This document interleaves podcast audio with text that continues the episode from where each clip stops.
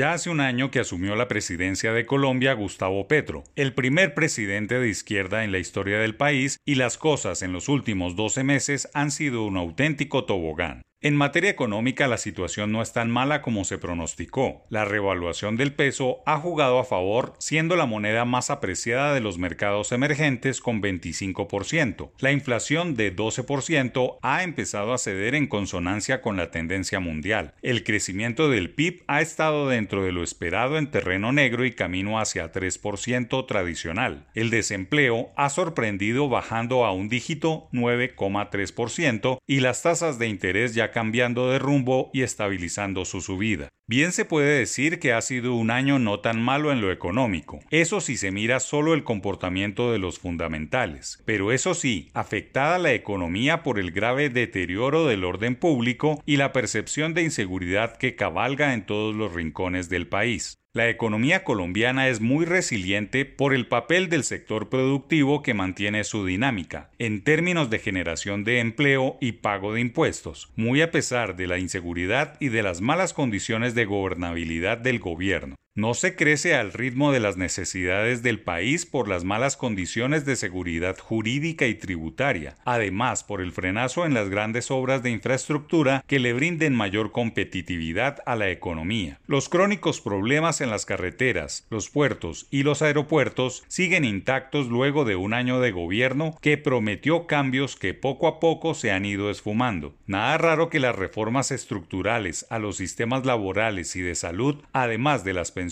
queden frustradas por la baja gobernabilidad del gobierno en los próximos años, pues tendrá que sortear su permanencia en un Congreso demandante de negociaciones burocráticas y para el que las reformas no están en su agenda a mediano plazo. Claramente el péndulo político, mediático, de favorabilidad y percepción sobre el gobierno cambiaron, y los tres años restantes estarán marcados por una situación crónica en la política colombiana, como es el ingreso de dineros oscuros a las campañas. La trama Nicolás Petro es muy distinta a la del viejo proceso 8000. En esta edición es el hijo del presidente denunciando su campaña y de paso llevándose por delante estructuras tradicionales en la región Caribe. El componente hace que este episodio sea distinto y obligará al presidente y a sus cuadros políticos cercanos a rehacer todo su esquema de gobierno para poder seguir administrando, gobernando lo público, sin mayores aspavientos, cosa que será muy difícil en la medida que el final del mandato se empiece a ver en el panorama.